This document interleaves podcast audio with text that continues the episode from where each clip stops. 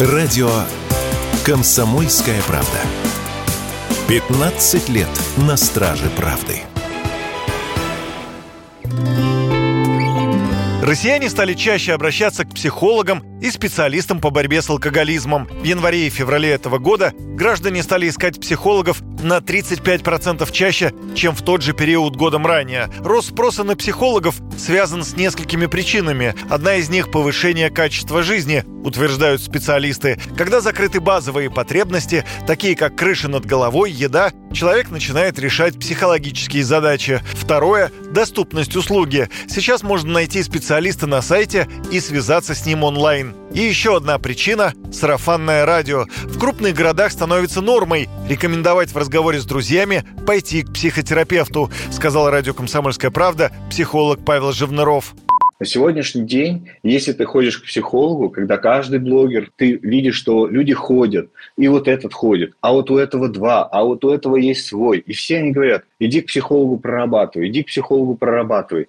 И на сегодняшний день это становится как будто чем-то совершенно естественным, как, допустим, люди, которые делают и какой-то периодичностью чекап по здоровью. И человек понимает, что то, что я пойду к психологу, это на сегодняшний день как то, что я перестал, например, курить.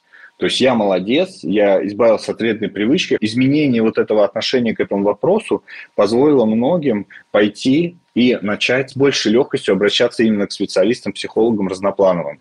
Лидируют по числу запросов второй год подряд детские психологи. На втором месте – семейные специалисты. Спрос на их услуги, указывают аналитики Авито, продолжает расти. В феврале этого года на детских психологов он вырос на 63% по сравнению с прошлым февралем. На семейных – на 50%.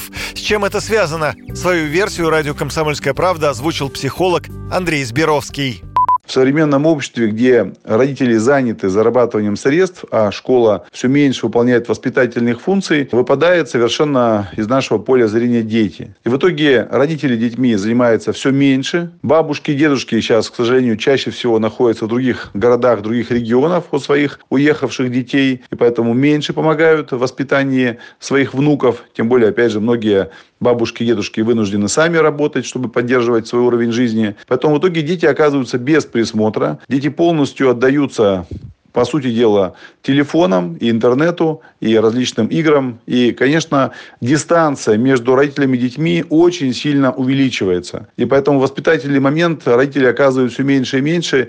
И для этого они обращаются к специалистам, которые помогли бы скорректировать, скомпенсировать вот нехватку обычной, нормальной родительской коммуникации с детьми. Средняя стоимость одной консультации психолога, как и в прошлом году, начинается примерно от 2000 рублей и может расти в зависимости от сложности запроса клиента, продолжительности сеансов и их частоты, а также опыта специалиста. Доступнее всего сеансы психологов с опытом менее года от 1 тысячи рублей. Чаще всего это выпускники медицинских вузов и психологических факультетов. Самые высокооплачиваемые – гипнотерапевты от 2500 рублей. Специалисты по работе с алкогольной зависимостью берут за сеанс 1800 рублей, сексологи и специалисты по профориентации – от 2000. Юрий Кораблев, Радио «Комсомольская правда».